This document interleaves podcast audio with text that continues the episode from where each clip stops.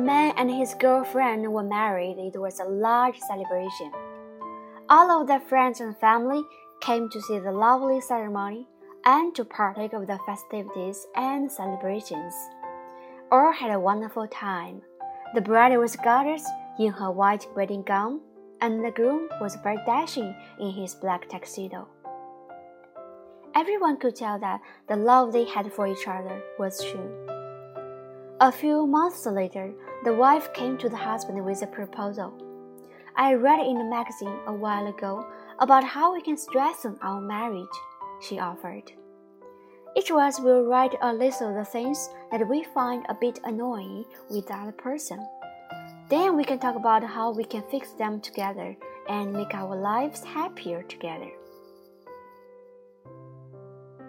The husband agreed, so each of them went to a separate room in the house and thought of the things that annoyed them about the other. They thought about this question for the rest of the day and wrote down what they came up with.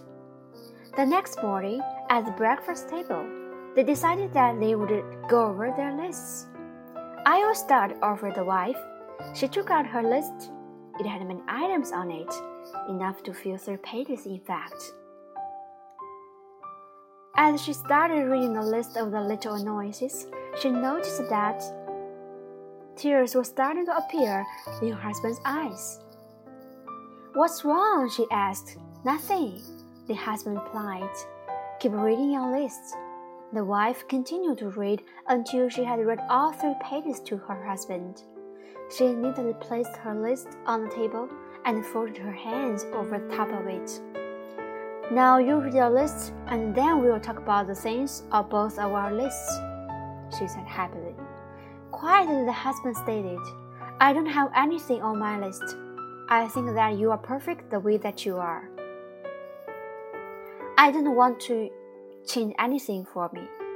You are lovely and wonderful, and you wouldn't want to try and change anything but you.